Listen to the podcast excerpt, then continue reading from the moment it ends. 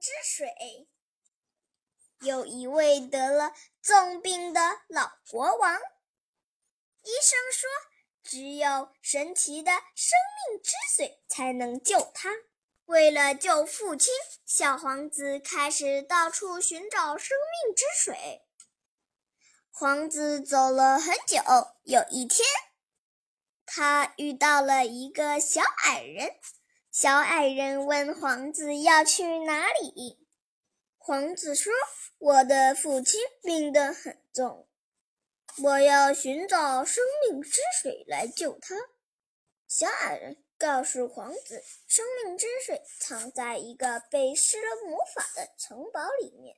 如果你想进入城堡，你得躲开门口的两头狮子。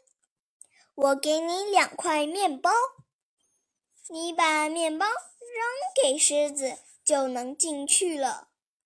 皇子来到城堡，他照小矮人说的，把面包扔给了狮子，然后趁机溜进去了城堡。皇子在城堡里发现了一位美丽的公主，她是被狮子。皇子救出了公主，公主很感激他。在公主的帮助下，王子找到了生命之水。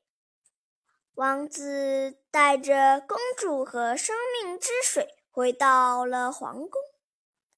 老国王喝了生命之水，并马上就好了。王子和公主结了婚，幸福的生活在一起。